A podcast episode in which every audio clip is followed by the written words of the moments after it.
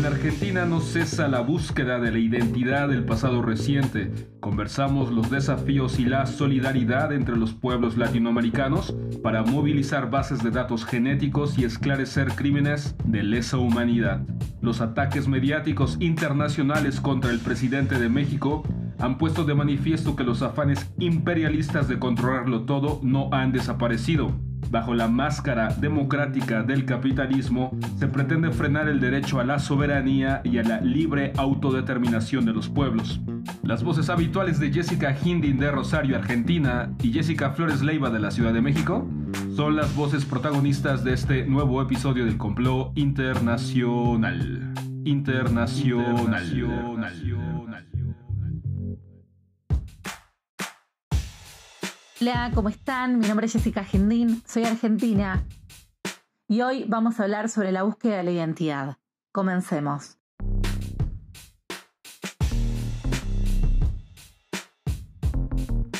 El Banco Nacional de Datos Genéticos cumplió 34 años de existencia. Esta institución de joven vida se encuentra en plena expansión con un desafío único, conocer el mapa genético y saldar dudas sobre la identidad de las personas. ¿Por qué nos parece importante hablar sobre esto aquí en el complot internacional? Porque es el primero en el mundo asociado a la búsqueda de personas desaparecidas. Nuestro sur global sabe de esto, tiene una herida abierta, entre silencios, botas militares y amnesias colectivas.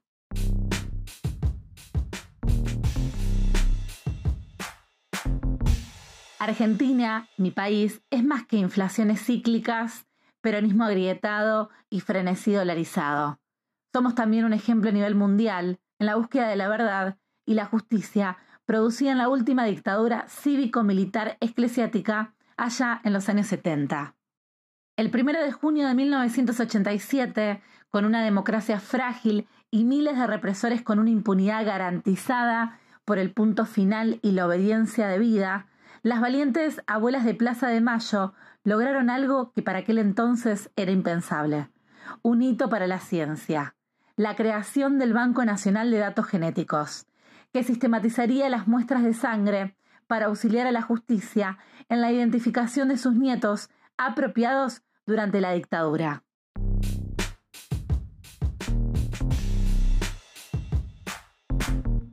La ciencia trasciende fronteras y con la globalización que vivimos, los países debemos cooperar y ser solidarios con los vecinos del barrio, como decía un profesor de la universidad, o para quien lo precisa.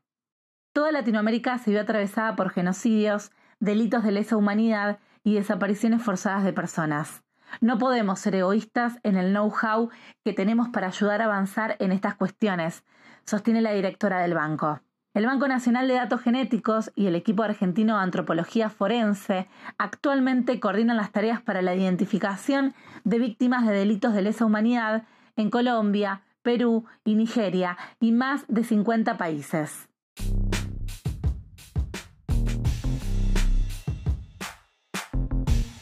Quisiera terminar con un mensaje de uno de los técnicos, que por cierto habla por sí solo. El hecho de darle un nombre a esos huesos con los que trabajamos también es algo difícil de explicar. Sacar el papelito que tiene letras y números que indica la ubicación y ponerle un nombre y un apellido devuelve la dignidad que se había perdido. Para nosotros, los argentinos es un orgullo nacional, sembrando banderas de verdad, memoria y justicia. Hasta la próxima.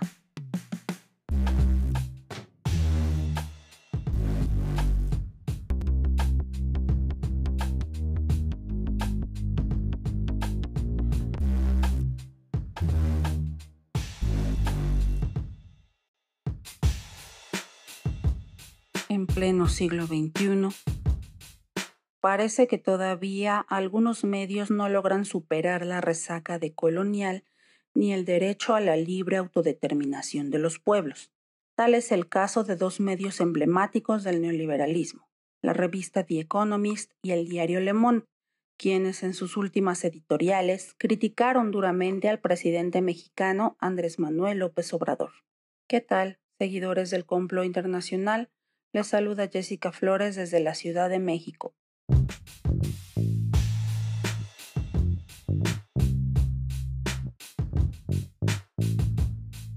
gran revuelo ha causado en mi país en estos días un par de editoriales internacionales que recientemente salieron a la luz. Por un lado, se encuentra la portada de la revista británica The Economist, en la cual aparece el presidente Andrés Manuel López Obrador, al que dicha revista, sin ningún reparo, ha hecho aparecer como un falso Mesías. Al respecto, el simbolismo que presenta la revista es, además de agresivo, preocupante. De manera intencional, el diseño de portada nos presenta al presidente en una pose y actitud similar a las de los dictadores europeos más temibles, cual Hitler o Mussolini, AMLO es presentado con un gesto adusto y recio, mirando hacia el horizonte con los ojos entrecerrados. Bajo su imagen central, otras imágenes complementan el cuadro dictatorial. En primer lugar, aparece Pemex, la paraestatal más famosa del país, en donde AMLO ha tenido una injerencia importante desde el inicio de su sexenio. Luego, flanqueándolo por el lado derecho, aparece el ejército como el brazo armado en el cual el mandatario ha depositado toda su confianza. Y por último, y lo que parece más preocupante, es que en el fondo de la imagen aparece en color rojo un símbolo que asemeja a una suástica encubierta, lo que ha puesto de manifiesto las verdaderas intenciones de dicha publicación.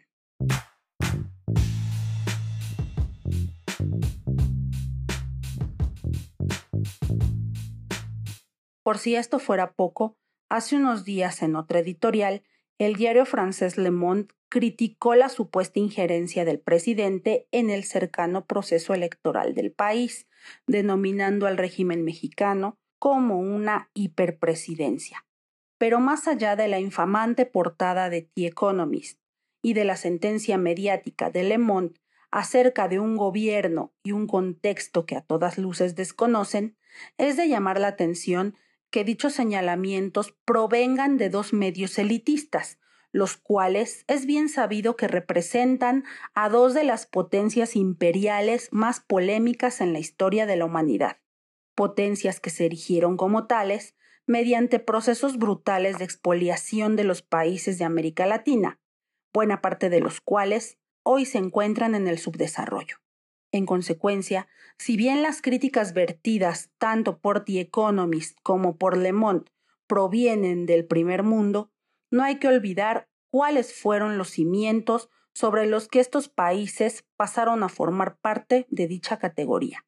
Asimismo, la pregunta obligada es si estos medios en realidad sabrán algo acerca de las necesidades reales de la población mexicana. ¿Acaso sabrán algo de aquellos que diariamente libran una batalla muy dura para poder poner un plato de comida en su mesa? ¿O sabrán algo de los millones de pesos entregados a los más necesitados a través de los programas sociales? ¿Alguna vez estos medios habrán documentado acerca de las reacciones de la gente cuando recibe una beca o un apoyo que tanto necesita?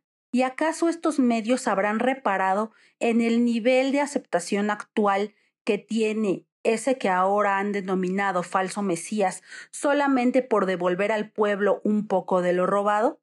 Nada.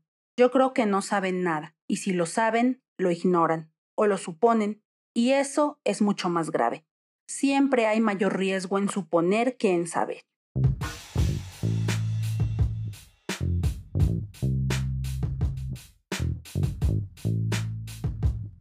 Resulta que estos medios internacionales, entre comillas liberales, a lo que se dedican es a hacer suposiciones a conveniencia de los grupos de poder. Por eso, es de esperarse que cualquier político que no encaje en sus estándares internacionales que privilegian al mercado y sus máximos representantes por encima de las masas populares, sea visto como un falso Mesías, pero además peligroso. De ahí que el tristemente célebre eslogan utilizado en las campañas electorales de hace dos sexenios, en las que nos dijeron que el actual presidente era un peligro para México, haya surtido efecto y haya hecho tanto daño a nuestra incipiente democracia. Dicho eslogan le cerró el paso a la transformación del país y nos condenó a 18 años de corrupción, guerra, desapariciones, sangre y muerte.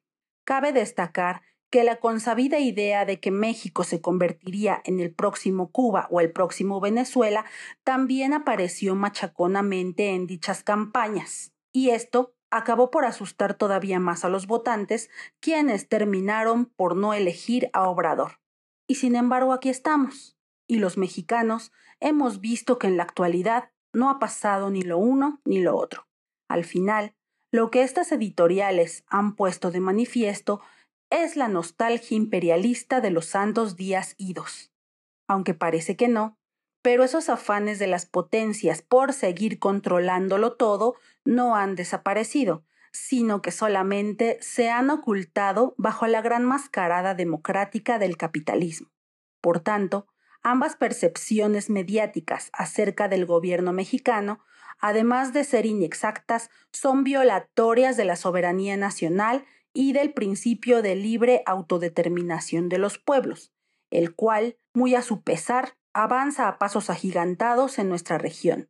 Esperemos de verdad que en el futuro la democracia real se consolide en América Latina y que de una vez por todas Latinoamérica se una, se hermane y se libere de la nefasta tutela de las potencias extranjeras.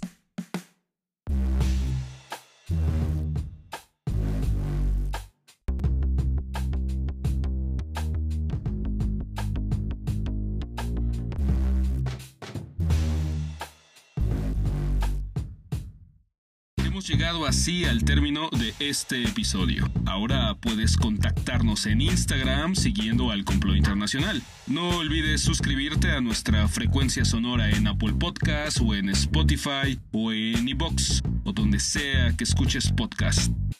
A nombre de las voces que hicieron posible este programa, gracias por dejarnos entrar hasta la intimidad de tus oídos. Nos escuchamos pronto, muy pronto, en el siguiente complot.